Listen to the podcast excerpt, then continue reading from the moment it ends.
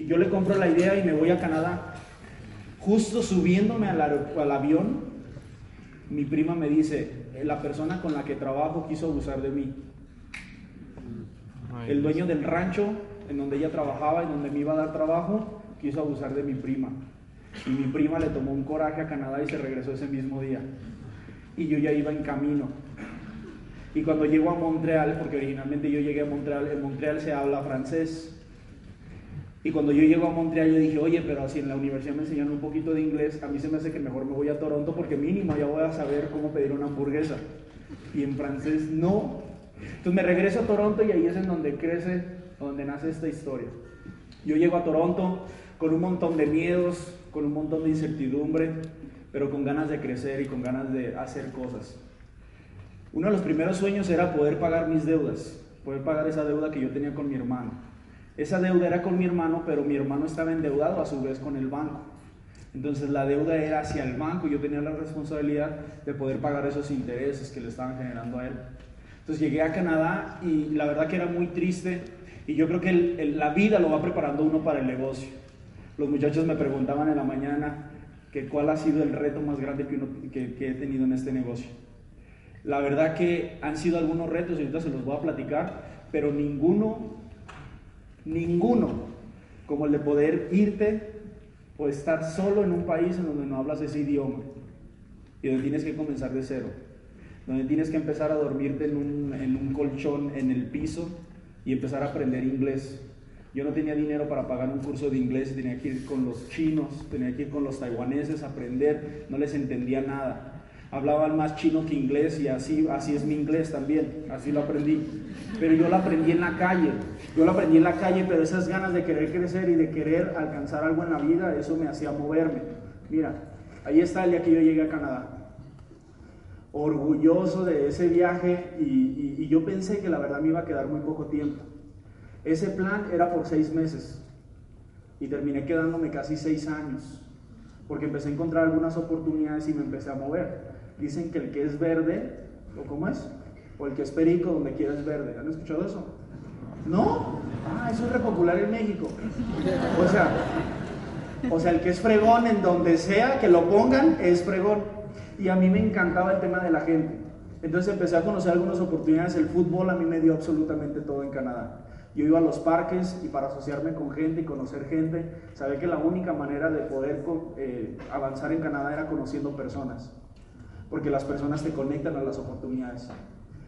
Y en esa oportunidad conocí a una persona que me metió a trabajar en un restaurante mexicano de mesero. Yo estaba feliz porque estaba comiendo comida mexicana cuando la extrañaba. Y en ese restaurante, fíjate cómo todo se va conectando para ir construyendo nuestro destino. En ese restaurante conozco a un italiano que se me acerca y me dice, hey, ¿por qué estás acá? Me sacó el perro. ¿Sí me entendieron con eso? Ah, bueno, pues que se quedan quietos. Y dije, ¿qué tal si no han escuchado el audio del perro, verdad? Puede ser. Entonces me pregunta, ¿por qué estás haciendo acá esto en Canadá? Yo le digo, es que yo quiero ganar dinero, tengo una urgencia de ganar dinero. Y me dice, yo sé soldar. Yo sé soldar y yo enseño personas, tengo una escuela de soldadura. Y con todo ese perfil de ingeniero industrial que yo tenía y que me gustaba el tema de las construcciones, todo este tipo de cosas, yo le tomo la palabra a este señor, es un italiano, que estoy agradecidísimo con él, porque sin, sin saber inglés, ese señor en italiano me enseñaba cómo soldar. Y ese señor bajita la, ¿conocen bajo la mesa? Bajo la mesa y a, y a pesar de no tener la oportunidad de estar en Canadá, o sea, legalmente, ese señor me logra sacar una certificación que muy pocos canadienses son capaces de lograr. Y un mexicanito a los veintitantos años la estaba logrando allá en Canadá. Me certifico profesionalmente para soldar tuberías de gas. Y eso es muy bien pagado en Canadá. Eso de hecho te pagan en Canadá mejor que un médico cirujano. Y de mesero pasé a tener ese trabajo. Y ahí estaba, y yo lo cuidaba, yo cuidaba ese trabajo y te quiero mostrar un poquito de fotografías. Mira, ahí está.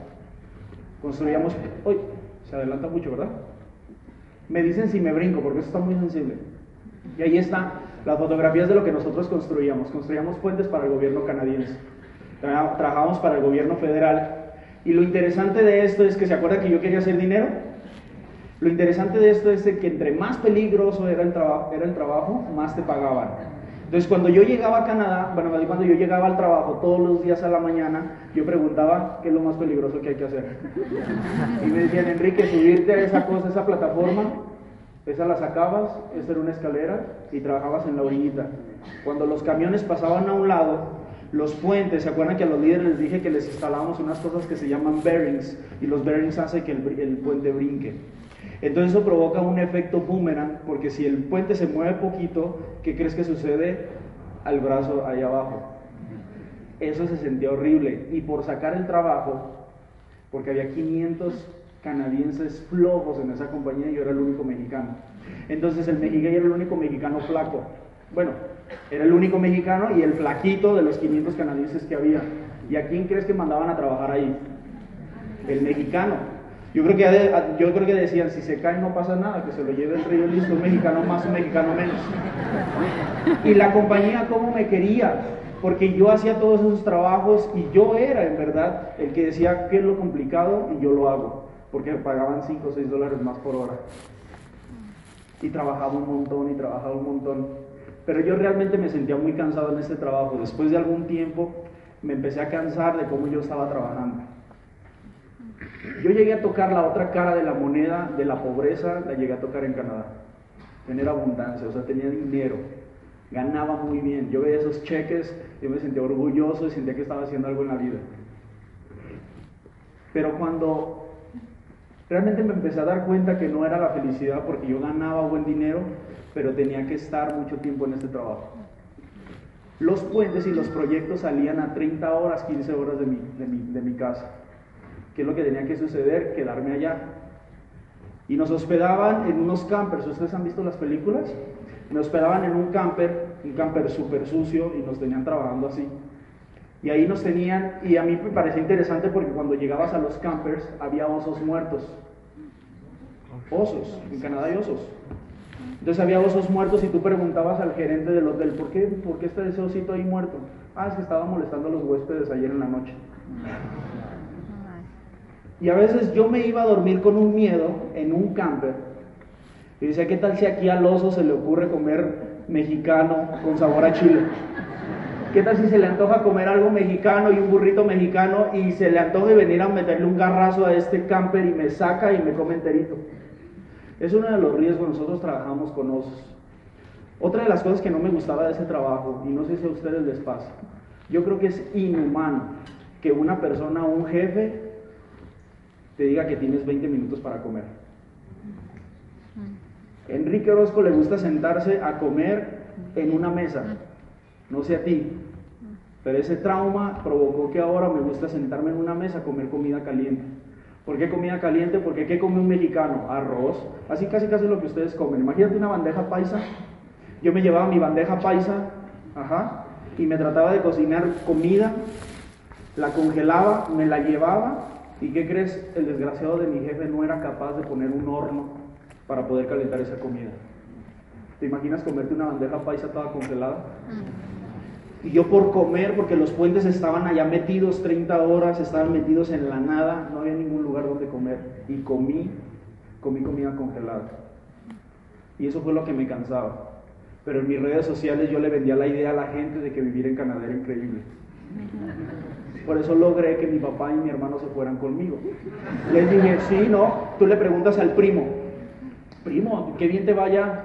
Uy, sí, primo, acá hay mucho trabajo. Véngase que le consigo un trabajito. Y así logré convencer a mi papá y a mi hermano que se fueran a Canadá y lo que terminó sucediendo es que a los dos meses, al mes, mi papá y mi, hermano estaban trabajando igual o peor que yo.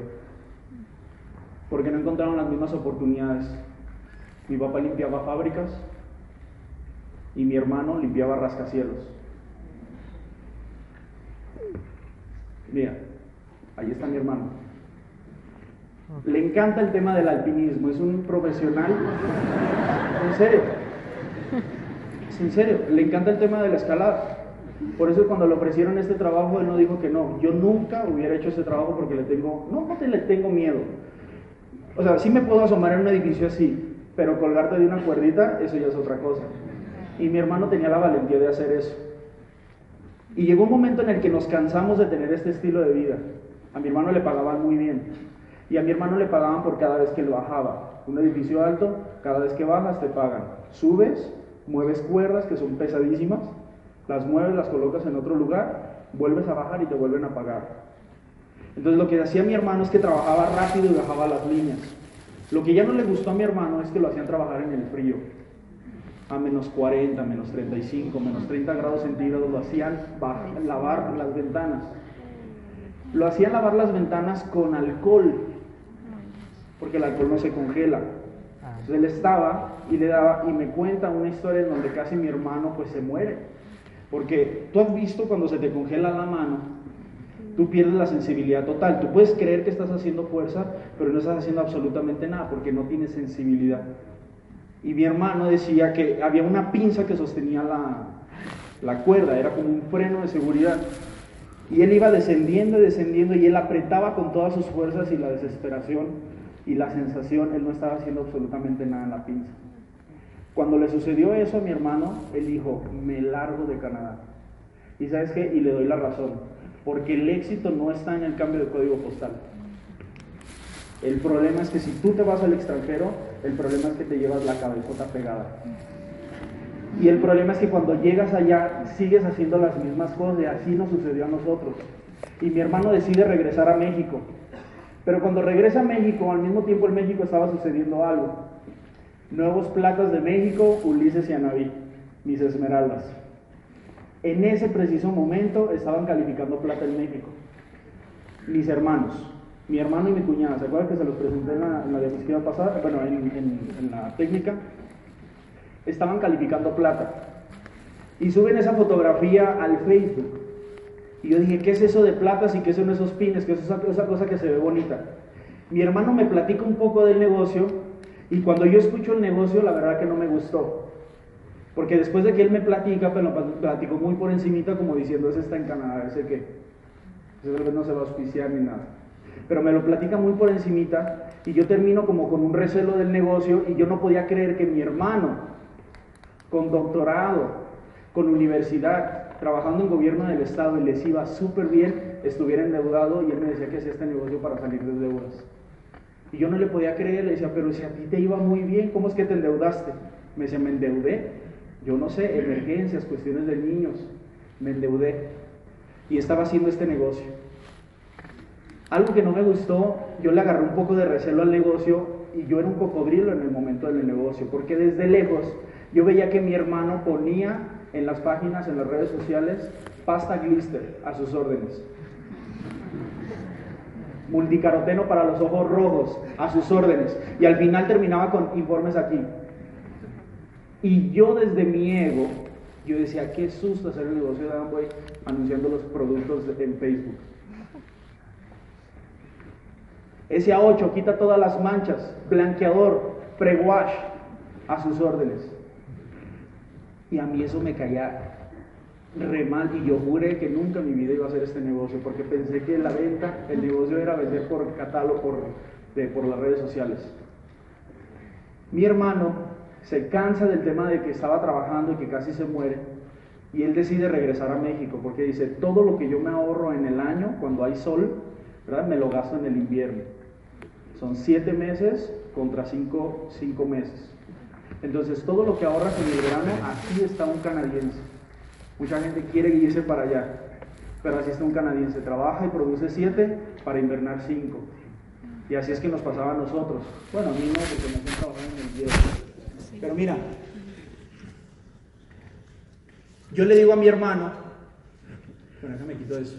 Yo le digo a mi hermano, le digo, mira Pablo, él se llama Pablo Alejandro. Le digo, Pablo, mira, vamos a hacer una cosa. Ulises está haciendo un negocio muy extraño. Si tú tomas la decisión de irte ahorita a México, te va a querer meter en esa cosa. Así es que ten mucho cuidado. Y yo recuerdo que lo estaba dejando en el aeropuerto y le dije a mi hermano, júrame que no te vas a meter a ese negocio de Ulises.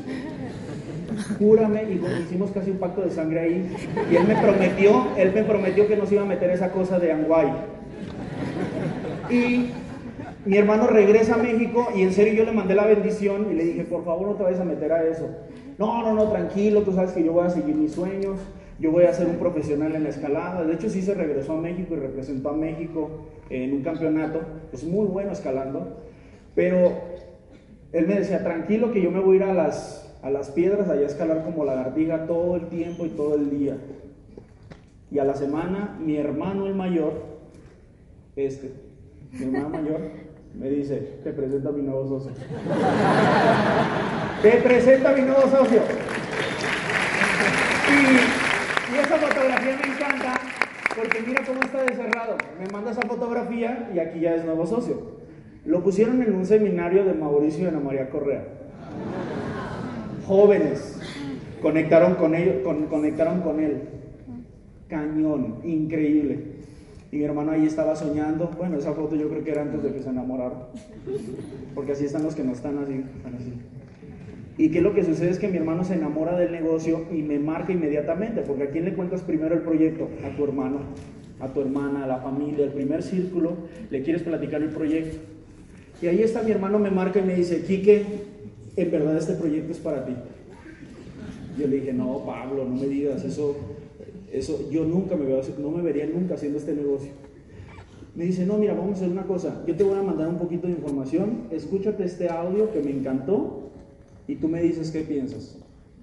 Me mandó un audio que le recomienda a todos los nuevos que están acá y a los socios.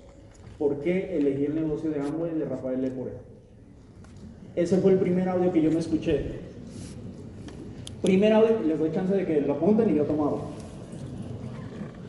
Rafael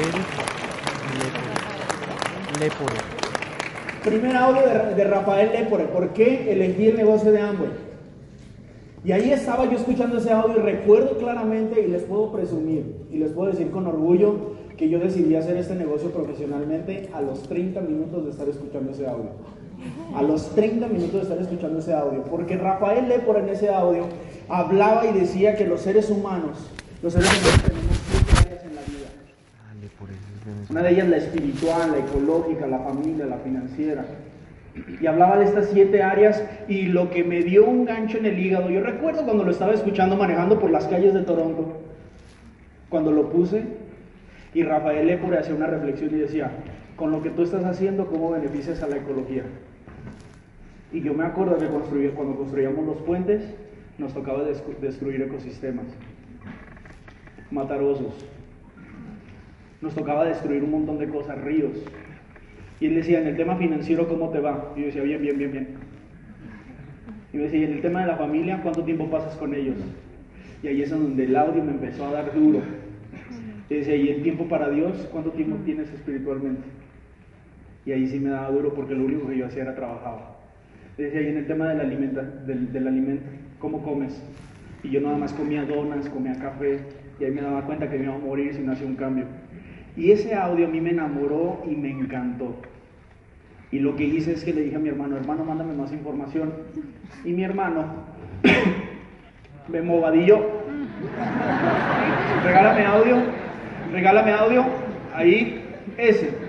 Mire, yo quiero que vean este video. Miren, mi hermano me bobadillo y esos audios de bobadilla decían que tú tenías que poner en reto a tu jefe. Y decía, vaya con el jefe, vaya con el patrón y dígale, y dígale que quiere un aumento de sueldo. Y dígale que ese día no vaya, va a ver qué pasa. Y dicho y hecho, como ya tenía un asesor, ya Bobadilla me estaba hablando al oído, dije, uy, qué buena idea. Y fui con mi jefe y le dije, quiero ganar más. No, estás loco. Bueno, mañana no vengo. No, estás loco.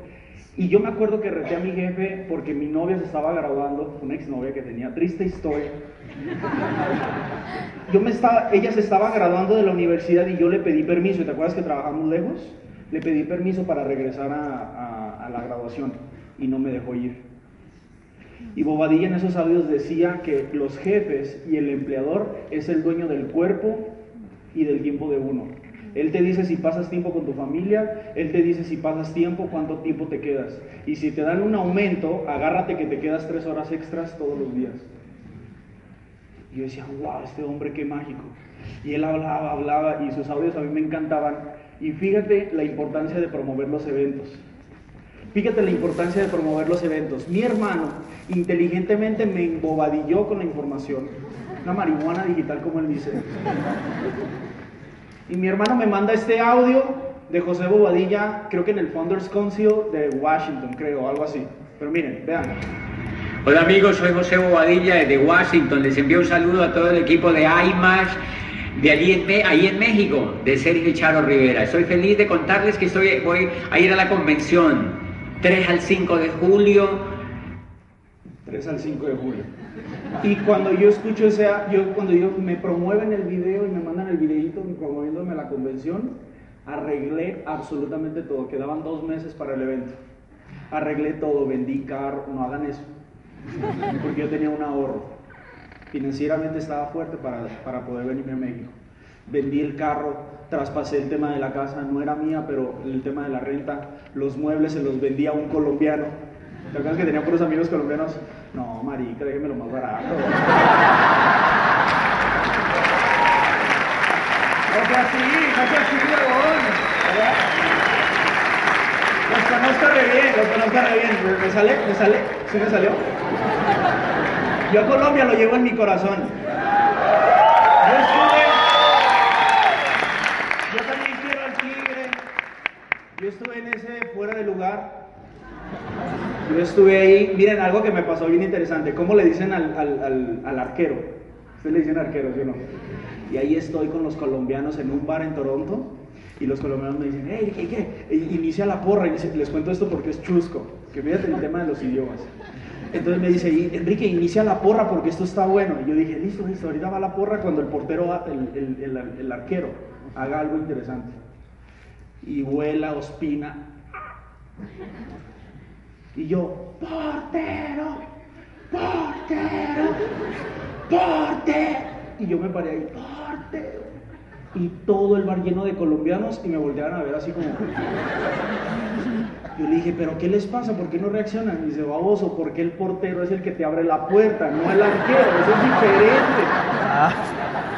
Así es que a mí me encantan los colombianos, los quiero un montón y he estado en momentos, momentos buenísimos, momentos buenísimos con ustedes. Pues bueno, tomo la decisión de venir a México y ahí está la fotografía del día que regreso, soñando con la ilusión de venir a construir un negocio grande. Día que ya estaba dentro de un negocio y en mi corazón porque los, diamantes hablaban que en Esmeralda empezaba tu libertad financiera. Y yo dije, Esmeralda va. ¿Se acuerdan de la novia? Yo le prometí, mira la ingenuidad con la que se tiene que construir este negocio. Yo me regresé en julio y yo le dije, le dije, Clara, ¿qué se llamaba? Clarita. Clarita, en diciembre nos vemos como nuevo Esmeralda. Seis meses. Hmm. Miren quién se ríe primero. En diciembre nos vemos como nuevo Esmeralda y un nuevo Esmeralda se gana como medio millón de pesos. Estoy hablando de México, porque acá es poquito. Es como la mitad del sueldo de, ¿verdad? Medio millón, eso es un montón de dinero en México. Y le dije, una Esmeralda se gana medio millón de pesos, con eso vamos a venir aquí en Canadá y voy a pasar una Navidad increíble contigo. Cuando llego a México no califiqué ni al 9 el primer mes.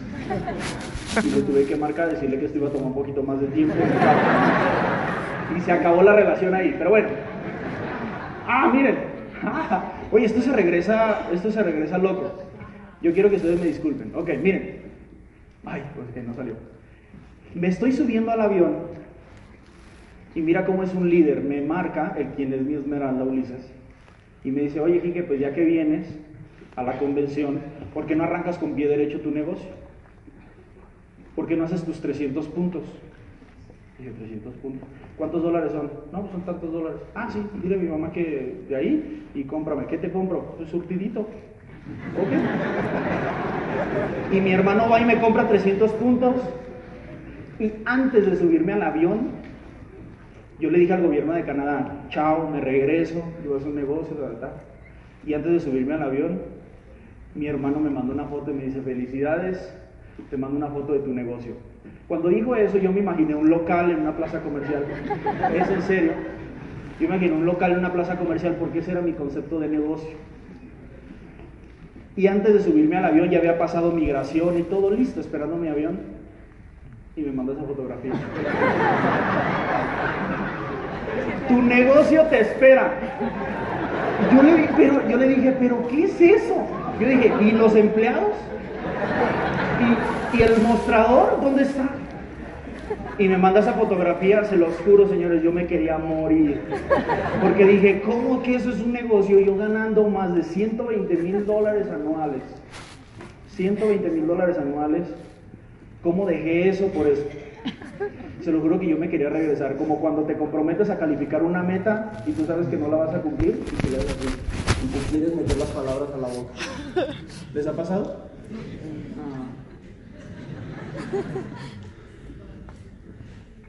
Ah, bien.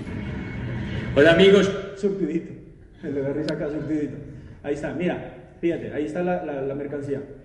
Voy regresando de México y yo tenía el sueño de conocer a Bobadilla, ¿se acuerdan? Bueno, mi cuñada es la hormiguita que anda ahí organizando las convenciones. Anda corriendo cuando vas a una convención, porque vas a ir a una convención a León como diamante, ¿no? Sí. Entonces tú la vas a ver corriendo por todos lados porque es la que organiza. Y mi cuñada tenía el itinerario de vuelos de los oradores. Y el mismo día de la convención yo estaba viajando a México porque tenía que llegar el viernes a la preconvención. Yo no, yo quería conocer a los oradores, quería conocer a Bobadilla. Y mi cuñada me dice, oye, Quique, volaba de Toronto a la Ciudad de México, de la Ciudad de México a León. Me dice, ¿cuál, ¿en qué vuelo vienes? ¿De la Ciudad de México a León? Le digo, no, pues está el número de vuelo. Me dice, no me lo vas a creer. Le digo, ¿qué pasó? Me dice, no me la vas a creer. Dice, en el mismo avión va Bobadilla. Viene de un vuelo de Bogotá a la Ciudad de México y te vas a encontrar con él y te vas a subir al mismo avión. Eso me cambió el panorama. Primero, eso me lo dijo cuando llegué a la Ciudad de México. Fueron cuatro o cinco horas el vuelo más largo de mi vida porque yo venía pensando en el negocito ese que me habían mandado. Pero cuando llego me da esta noticia y eso me contentó un poquito más. Y cuando llego a la puerta, me puse ahí en la puerta a primera hora, ¿verdad? Antes del vuelo y vi llegar a Bobadilla. Y ahí estoy y me le acerco. José, ¿cómo estás? Soy Tique, vengo de México, de, de- Canadá. Y vengo específicamente a conocerte. Tus audios me han inspirado, da, me inspiras un montón. Y me dice, ¿ya qué te dedicas? Ah, pues soy ingeniero industrial, mira, yo hacía esto, salchicho. Y me abrazó y me agarró así.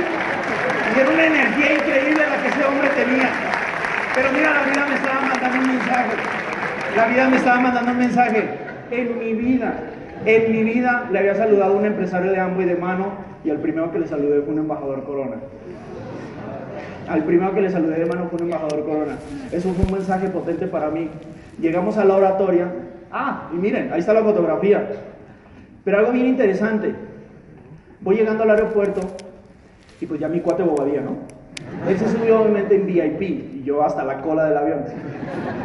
Pero cuando Bobadilla se sube al avión, pues él se sube primero y pues ya yo voy subiendo. Y como ya era mi cuate, ya vamos, choca la Bobadilla, vamos al rato, me voy hasta la cola, no te preocupes. Y me voy hasta la cola del avión y cuando estamos recogiendo la maleta, tenemos la oportunidad de platicar, pues ya era mi amigo, pues, o sea, ya era mi cuate, mira, yo te digo por dónde, porque conocí el aeropuerto de León. Y tú sabes que los aeropuertos se abre un cristal así. ¿Sí? ¿No? Bueno, si no sube un avión, subas. Califíquese para que se suba un montón. Entonces, ¿qué pasa? Se abre un cristal y yo alcanzo a ver a lo lejos a mi hermano y un contingente así, esperando por José Bobadilla. Yo alcanzo a ver a mi hermano Alejandro y a Ulises hacia lo lejos. Yo tenía seis años sin ver a mi hermano Ulises. Y tú has visto cuando tú volteas a ver a una persona y sabes que no te está volteando a ver a ti. Y yo con esa ilusión de querer volver a ver a mis hermanos, y yo les veía la cara y, ¿por qué no me están volteando a ver a ti? Fue un momento, fueron segundos, pero rápido me di cuenta que en su cabeza estaba pasando, ¿a quién carajo nos abrazamos primero? Y los muy desgraciados abrazaron primero a Bobadilla. Porque dijeron, es aquí, si no en la convención ya no nos lo permiten. Y ahí está, se tomaron la foto con él y yo, yo creo que él debe haber dicho, al rato comemos huevo con tortillas con este ahí en la casa. Pero con Badilla en qué momento. Y mira, ahí conocí a Sergio Rivera esa misma noche. Esa fotografía es el mismo día. El mismo día conocí a Sergio Rivera. Y ya mi, mi hermano se acerca, Ulises, el que es Esmeralda ahora, y le dice a Sergio, "Mi- Sergio, te quiero presentar a mi hermano. Viene desde Canadá y es un diamante. Y ahora 0%, por supuesto. Y es un diamante. Y a mí me encanta Sergio porque sabe cómo darle a uno unas cachetadas. Porque Sergio me dijo, yo también creo que ya es un diamante hasta que nos demuestre lo contrario. Y yo no lo conocía, nunca había escuchado una vez. Y dije, ¿y ese quién es? ¿Por qué tanto maltrato aquí? Ay, ese señor, vámonos. Y ya me fui a sentar a la convención y ahí estaba sentadito. Pero miren lo, lo- lo mágico. Empecé a escuchar la oratoria de Bobadilla y como yo me había soplado todos sus audios, yo ya sabía de la tiayuca, ya sabía de todo eso, ¿no? Entonces yo ya lo estaba viendo y decía, mira, viene la broma, viene la broma de tal. Pero en la cartelera había un señor que yo no me había dado cuenta que se llama María Alonso Puig. Ha invitado, ¿escuchaste eso? Es porque esas conferencias están increíbles. María Alonso Puig estaba ahí en la tarima y el Señor eh, contó una historia de un águila que se había acostumbrado a vivir con las gallinas. ¿Escuchan, ¿Habían escuchado esa bien? Decía que un águila se había lastimado una de sus alas y no había aprendido a volar. Y un campesino la había juntado con muchas gallinas. Y decía que el águila había perdido la fuerza, la potencia de sus picos, sus alas y sus garras. Y que se había, convertido en una gallina más. Y cuando él hacía esa reflexión, yo me sentía como gallina. Yo me sentía pero yo me sentía como un águila que tenía una potencia dentro de sí y me sentía como con gallina. ¿Por qué? Porque en eso eh, yo me conviví con muchísimas gentes en Toronto, conviví con mucha gallina.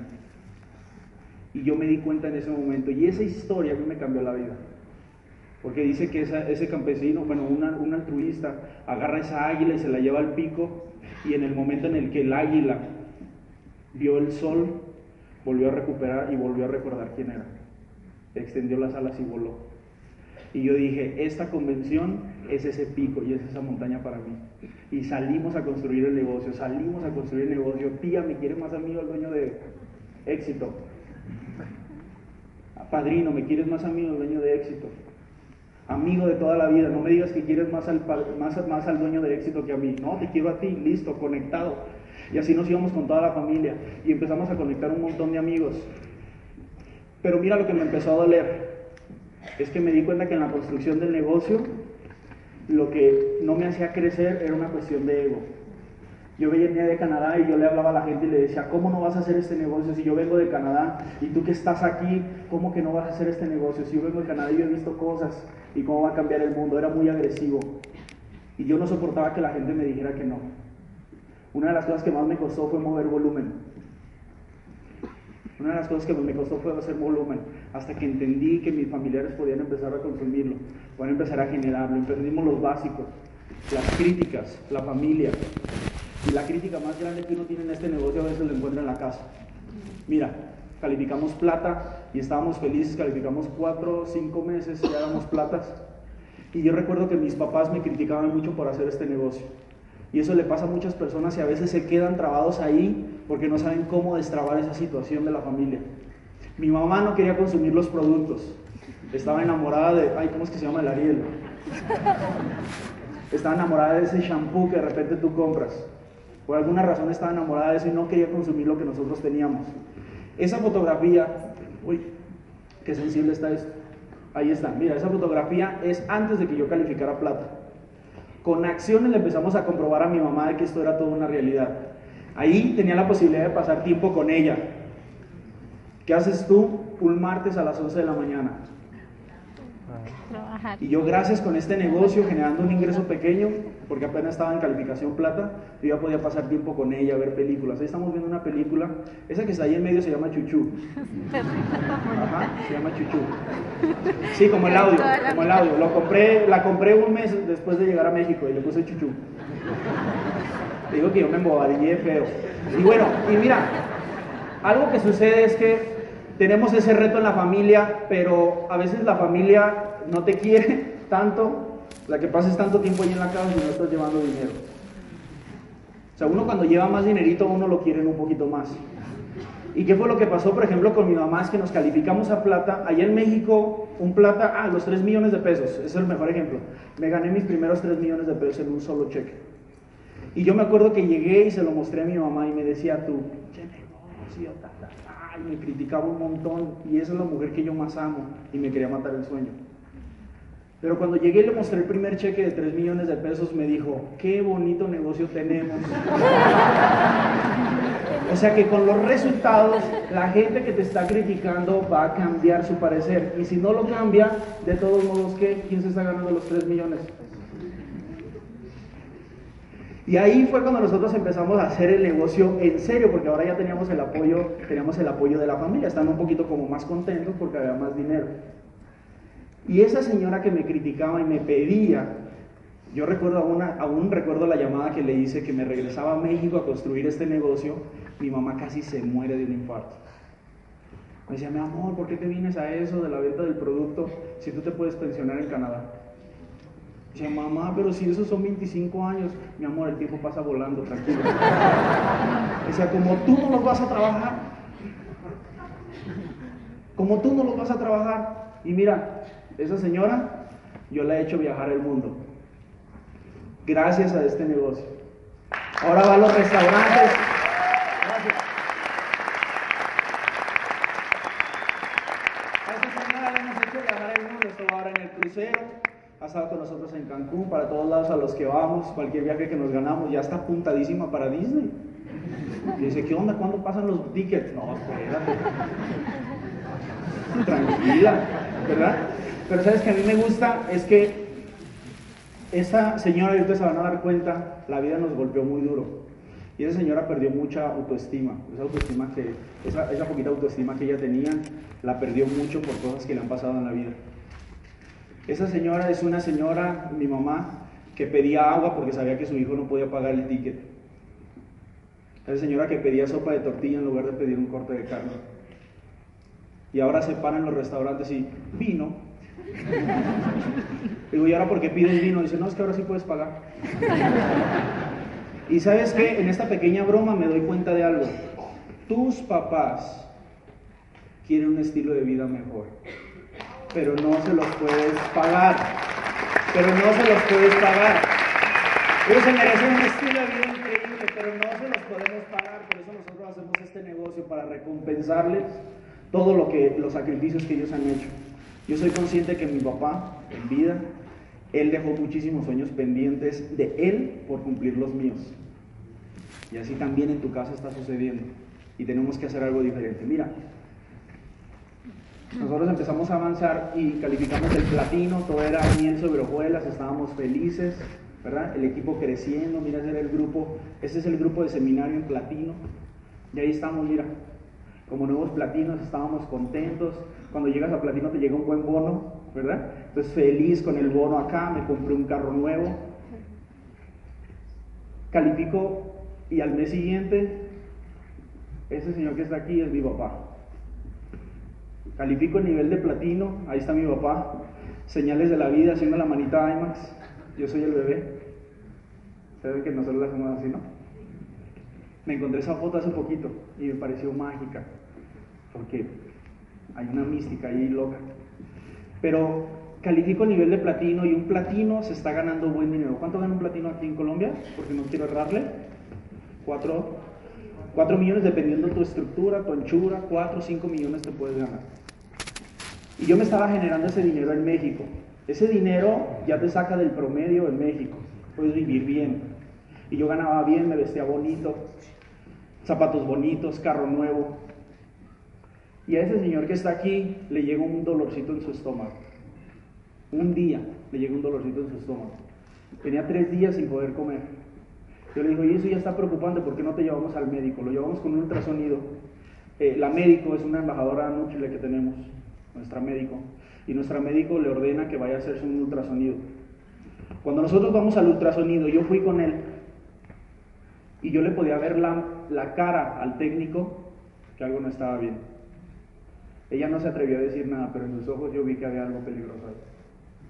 Y ella le estaba checando.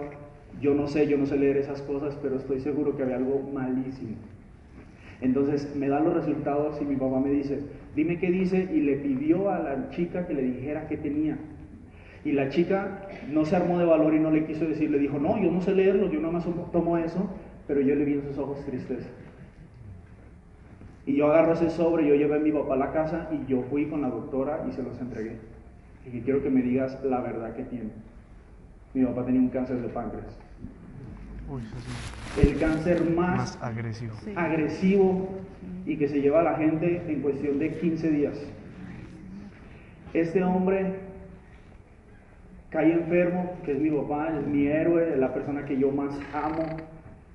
caí enfermo en un hospital con un tumor en sus vías biliares, inoperable y no había la posibilidad de hacerle una quimioterapia. O sea, mi papá se iba a morir. Y los médicos, esos médicos tan malos que hacen las cosas por dinero y no tienen corazón, ellos me decían, llévate a tu papá que se va a morir, ¿qué haces aquí? O sea, ¿cómo que se va a morir? Y mi papá era tan fuerte, mi papá era tan fuerte que aguantó esta enfermedad. Y mi papá en esas recuperadas, nosotros teníamos la posibilidad de poderle cumplir sueños. Y mi papá un día nos dijo, cuando se recuperaba gracias a Nutrilite y a muchísimas cosas, se recuperaba y agarraba fuerzas. Una de esas nos dijo, nosotros queremos ir a la playa, pero en yo quiero que un día vayamos a la playa. Y él me decía en sus palabras, porque él nunca, bueno, sí se enteró al final, pero en el proceso no se enteró que él tenía cáncer. Y él decía, y fíjate en sus palabras, él decía, yo quiero cumplir ese sueño antes de morirme. ¿Te imaginas que tu papá te esté diciendo eso? Nosotros pasamos una Navidad muy triste porque mi papá se despedía de nosotros. Y hablábamos con él, decíamos, tranquilo, no pasa nada, ese tumorcito, él, él, sabía que tenía una bolita. Decíamos, eso es operable, nada más deja que nos digan los médicos cómo es que lo vamos a sacar de ahí. Y nosotros le damos esperanza y él agarraba fuerza y pudimos irnos a este viaje. Nos fuimos a la playa y esa fue la última vez que yo vi, yo, yo vi a mi papá comer bien, como normal. Regresando de eso decayó, se convirtió en un bebé. Le aguantó cinco meses de esta enfermedad. Nosotros lo alimentamos por una sonda. Y en una de esas levantadas, en donde todavía estaba fuerte, yo me acuerdo de esa llamada de mi mamá que me dijo, hey, tu papá lo van a dar de alta, vente al hospital, vente al hospital y tráele ropa y zapatos. Yo me acuerdo bien clarito porque yo tenía el teléfono buscando en su habitación ropa y zapatos. Yo le digo a mi mamá, mamá, pero ¿qué, pantalón le llevo? Y la respuesta de mi mamá fue, los únicos que tiene.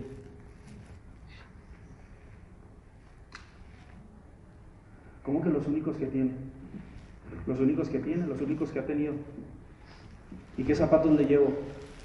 Los únicos que hay unos zapatos que eran pintados, eran color blanco y eran pintados con pintura negra. Y su hijo platino ganando 4 millones de pesos con bonos y tocando para nada. ¿Y sabes qué pasa? A veces en tu casa no volteas a ver las necesidades que hay. Qué ciego fui de no haberle cumplido los sueños a mi papá. Mi papá en esa enfermedad, en esa enfermedad, yo me di cuenta muy tarde. Y te cuento esta historia y nosotros queremos contarle esta historia porque no queremos que te pase, porque mí se me acabó el tiempo. Y muchas personas aquí tienen todavía la posibilidad de poderle cumplir muchos años a sus papás. Es que tienen que salir determinados a construir este negocio, crear prosperidad para que puedas darle lo que tus papás quieren, tu familia quiere. Mira, es un pequeño. Como nosotros, ahí está mi papá. Pero algo que nosotros entendimos es de inteligencia emocional con este tipo de cosas. Luego entendí que la enfermedad de mi papá era muy aparte de mi negocio. Yo tenía que seguir avanzando en mi negocio. Como todo negocio, yo no conozco una persona que por una situación que le está pasando en su casa deje de vender arepas. Yo no conozco una persona que por cosas que le están pasando en su casa deje de abrir sus negocios. La gente, el empresario tradicional allá afuera lo abre. Y yo eso fue lo que entendí también y tenía que seguirlo abriendo. Ahí estoy alimentando a mi papá por una sonda, le damos, para, le damos alimento y ahí estoy con mi traje porque de ahí me iba al seminario a estar con mi grupo. A estar con mi grupo, a estar con ellos. A seguir avanzando, mostrarles que, el, líder era fuerte. Y que no importaba qué estaba sucediendo en casa, uno se mantenía fuerte, pero al mismo tiempo el dolor, el dolor, estar viviendo, estar en, imagínate, en un seminario con tu papá prácticamente muriéndose. Pero inteligencia emocional y el equipo aprendió.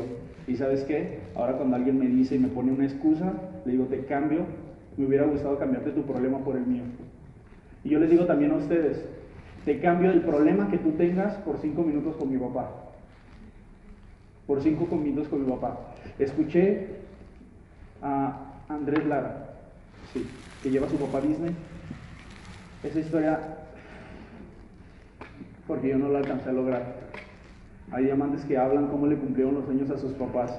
Los subieron a aviones, los llevaron a restaurantes, viajaron, y la vida me quitó a mi papá a los 61 años, muy joven, muy joven. Yo le reclamaba la vida y decía, ¿por qué no me lo dejaste 10 años más? Y con 10 añitos más, como diamantes, le hubiéramos dado una vida todos los sueños que él no pudo cumplir en 61 años se los hubiéramos dado como diamante. Se los hubiéramos dado como diamante. Y ahí está un poquito de, la, un poquito de, los, de, de las imágenes que nosotros vivimos con mi papá. Ahí estuvimos, ahí estuvimos con él. Los hijos que hacemos Amway éramos los que estábamos con él. Los hijos que hacemos Amway son, son, son los que viajamos con él. Y los que tenían un empleo, ¿qué crees? No los dejaron ir. No los dejaron vivir ese momento increíble junto con mi papá. Ahí está Chuchu. Ese es el pantalón, mira, ese es el pantalón. Y ahí está mi papá, mi abuelita, esos son los zapatos. Está mi papi. Esa fue la Navidad despidiéndose de nosotros. Me decía, es que es la última Navidad. Le decíamos, no, pero está loco, ¿cómo crees? Y él se estaba despidiendo. Él se viaja a Puerto Vallarta. Y ahí estamos con él. Esa fue la última vez que lo vi comer bien. Esa fue la última vez que lo vi comer bien. Y ahí está mi hermano Ulises con él, acompañándolo. Y el negocio nos dio el regalo más bonito que fue ver el último suspiro de mi papá. Es el regalo más mágico que yo he recibido. Estamos orando con él, solamente su familia más cercana, solamente sus hijos y sus nietos, y nos regaló el último, el último suspiro. Y gracias, en verdad, y se lo decimos de corazón, gracias a este bendito negocio tuvimos la posibilidad de hacer eso. Gracias a este bendito negocio tuvimos la posibilidad de estar eso y de estar ahí con él. Y él en su lecho de muerte nos decía, tienes que cuidar a tu mamá y tienes que avanzar por tu mamá. Te le encargo. O sea, no me digas eso. Te le encargo. Yo sé qué es lo que va a pasar. Y mi papá se fue. Y yo tengo una causa muy grande en México que es va por ti, papá. Y yo me comprometí que todo el mundo iba a escuchar quién fue él. Porque en su vida y en las cosas que él hizo, no hubo la posibilidad de que la gente la conociera, lo conociera. Y a veces cuando la gente no hace este negocio en serio, su historia nunca será contada. La gente que no hace en serio este negocio, su historia nunca será contada. Y eso a mí me movía para hacer este negocio en grande. Este es el acto de amor más grande. ¿Cuánto tiempo tengo? 10 minutos. Este es el acto de amor más grande. Gracias. Ay, Dios. Si me regresa una deposición, ¿me ayudan? Ahí, ese documento. Identificación del ahorrador. Orozco Álvarez Humberto. Este es el acto más grande y el que más me dolió después de la muerte de mi papá. Cuando mi papá muere, obviamente teníamos que hacer un montón de papeleo y un montón de cosas. Y cuando estamos haciendo el papeleo en su trabajo, nos entregan este documento que está aquí. Documento del ahorrador. Cada 15 días le descontaban 100 pesos. 5 dólares, señor. Mi papá ahorraba de su sueldo pequeñito que no le alcanzaba para zapatos y pantalones, ahorraba 5 dólares y ahí está escrito.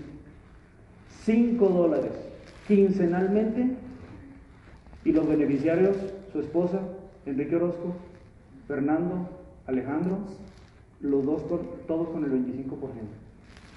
Quiere decir que 5 dólares a la quincena, mi papá estaba ahorrando un dólar con 25 centavos para su hijo y el desgraciado de su hijo no era capaz de comprarle unos pantalones y unos zapatos.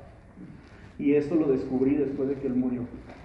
Mi papá estaba haciendo un ahorro para mí de un dólar 25 centavos a la quincena para mi futuro. ¿Sabes cómo me sentí yo? Me sentí con una responsabilidad muy grande de poder hacer que mi mamá viviera todas las recompensas de este bendito negocio. Todas las recompensas de este bendito negocio. Y si la vida me da tiempo con ella, ella va a vivir todas las recompensas y va a viajar el mundo.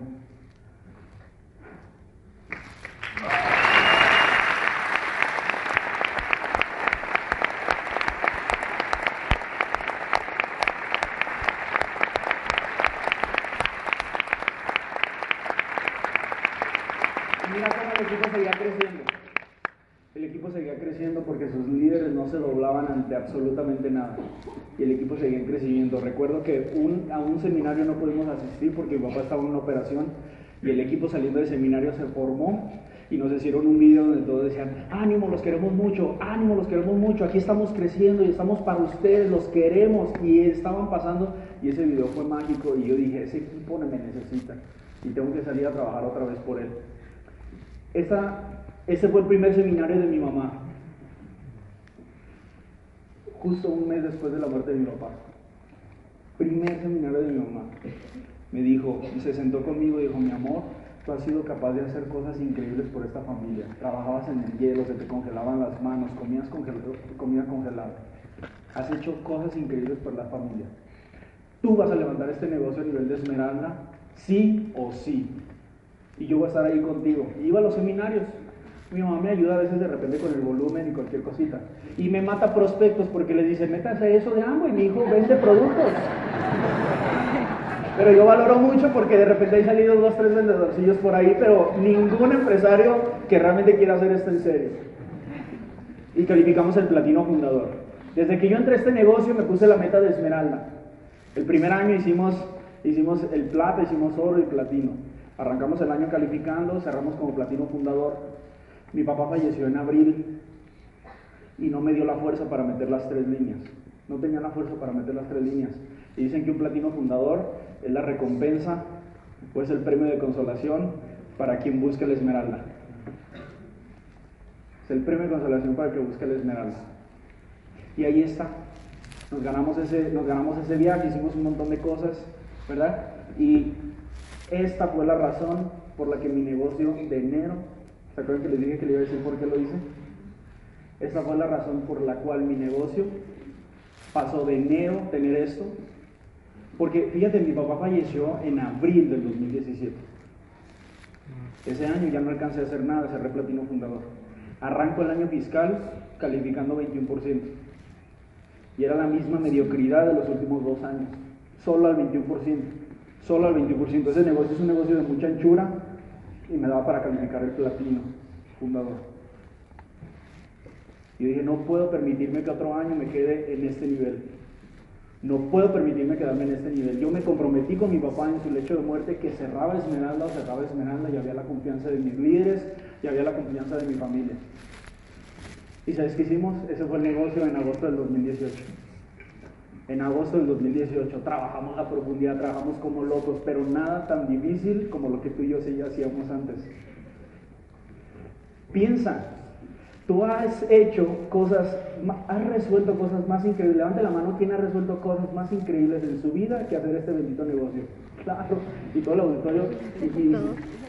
Y, tal vez, y tal vez no estás levantando la mano porque no conoces lo que implica la construcción de este negocio, pero créeme que es más difícil que todas las cosas que has hecho. Más fácil, perdón. ¿Qué dije? Ah, eso. ¿Verdad? Ahí está. Y cerramos el Esmeralda y cerramos el Esmeralda y hubo seis momentos claves, se los quiero terminar de, platicar para dejarlos con un video que les tengo listo. Dame, dame un segundito, todavía no. Sergio y Charo Riveras, los mentores. Sergio, en febrero, me contó una historia, todo se conjugó. El compromiso que yo tenía con mi familia, el compromiso que tenía con mi papá. Pero Sergio vino la importancia del líder. No permitió que me entrara la duda que yo podía cerrar Esmeralda este año. Él me contó una historia que no quiero saber si es verdad o es mentira. No me importa saber. Lo importante es la creencia que me dio en el corazón. Yo creo que es verdad. Se, cerró, se sentó con los gerentes de Amway, están armando una calificación, y él decía, a ver Sergio, ¿cuántos esmeraldas va a haber en tu grupo? Y él le contestó que iba a haber cinco, efectivamente fuimos cinco en el grupo. Cinco esmeraldas el año pasado. Y el gerente de ventas le dice, pásame el código del, del quinto. 1702-83-1199, Enrique Orozco. Lo mete en la computadora y cuando ve esos números de auspicio, cuando ve esos indicadores, cuando ve ese volumen, Sergio le dijo, ah, el gerente de ventas, Miguel Gutiérrez, un amigo que quiero mucho, le dice, Sergio, los otros cuatro esmeraldas van, él no. Porque Amboy es frío en sus números, hay unos indicadores, hay una tendencia. Y la historia que me contó Sergio Sergio me la contó así. Y me dice, ¿sabes qué le contesté? Que no conocía el corazón de Enrique Orozco. Que lo apuntara como el quinto esmeralda. Que tú no conoces el corazón de un aimaxiano. Dice, ese esmeralda se va a cerrar. Me lo platica y me inyecta un montón de creencia.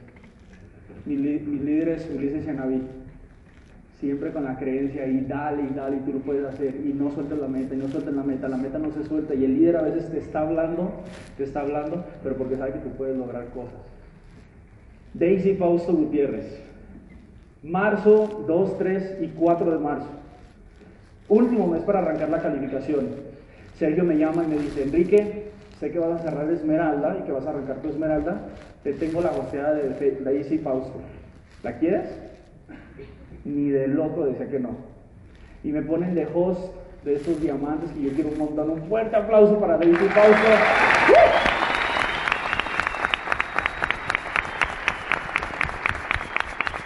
Y la pasamos increíble León, estuve como 4 o 5 días con ellos, la pasamos increíble y me inyectaron tanta creencia que yo podía cerrar Esmeralda. Y yo le dije, ah, Fausto me hablaba como mexicano. Eres el más chingón, güey. Dale, mi mexicano, ta, ta, ta". Y me hablaba como mexicano y me echaba porras de que yo podía hacer. Y le dije, ¿sabes qué? Ahí fue cuando metimos a 165 personas en la convención. Me dijo Fausto, si tú eres inteligente, tú sales y cierras el Esmeralda y lo arrancas. Le dije, vamos a hacer un compromiso. Todos los meses te voy a reportar que cerré un. El 31 de marzo o 30 de marzo te voy a escribir diciéndote que metí el primer mes. Hágale, papito, hágale, papito. Y efectivamente, le mandé el primero, le mandé el segundo, le mandé el tercero y siempre me mandaba un audio y me decía, yo sé que tú lo vas a hacer, yo sé que tú vas a cerrar esa esmeralda. Y fue un compromiso que yo hice ese día con ellos. El ejemplo de que lo podía hacer, hay un joven que se llama Augusto Valencia en Guadalajara que también lo hizo. Yo, yo también sabía que lo podía hacer porque había otros jóvenes haciéndolo. Ese día fue un Club 300 cuando arrancamos la calificación. Ya los muchachos, ¡eh! 300 puntos y nos vamos todos al cubilete. Y nos fuimos al cubilete y la pasamos increíble. Y ahí le pedí a Dios y dije, bendícelos.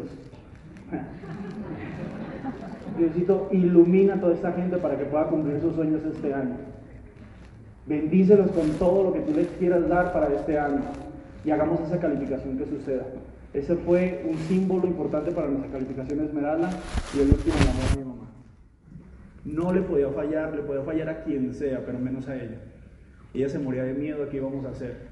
Este negocio ya lo dejamos de hacer por deseos, lo empezamos a hacer por dolor.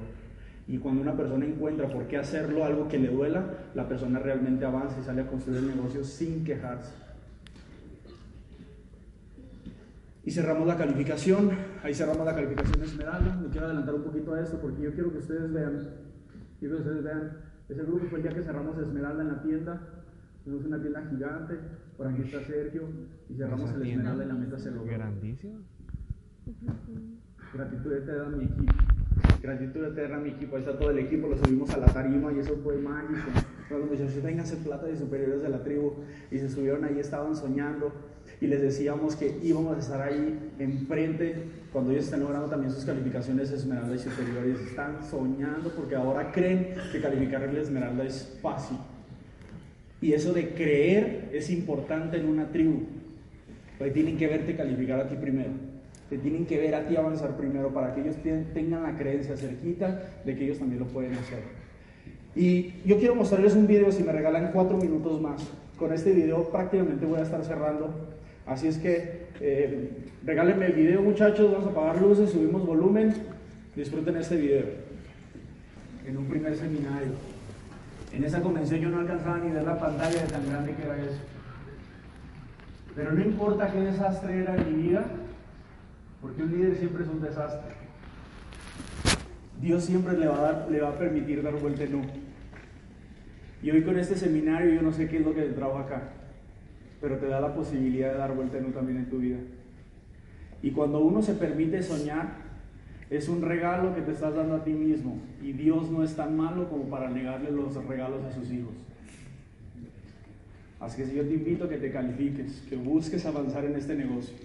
Porque yo quiero prometerte algo, que en algún momento va a haber, con que una persona salga a calificar Esmeralda, con que una persona salga a hacer las cosas diferentes y habremos impactado la vida de una persona. Y si tú realmente haces eso, yo quiero hacer un compromiso contigo. Si tú cierras Esmeralda este año, queremos invitarte a León, donde vamos a poner un avión increíble para ti. Vamos a poner el mejor hotel disponible en la ciudad. Te vamos a dar de comer la mejor comida. Te vamos a cargar tu maleta. Y te vamos a presentar ante mil y cacho de leoneses que van a estar vibrando porque queremos que tú nos digas cómo alguien te impactó la vida, cómo tus líderes impactaron tu vida y cómo saliste a construir un pin que probablemente ahorita en el momento ni siquiera creas que lo puedes construir, que probablemente ni la compañía cree que lo puedas construir. pero que en tu corazón y muy fondo de tu corazón, si buscas bien, tú vas a lograr hacer esa calificación. Así es que te vamos a poner mil y cacho de leoneses para que vibren con lo que tú tienes que contarnos y te vemos próximamente en las playas y en los aeropuertos del mundo como un nuevo esmeralda, nuevo diamante de esta gran organización que yo quiero mucho y de este gran país que respeto y que llevo, llevo en mi corazón. Muchísimas gracias a todos.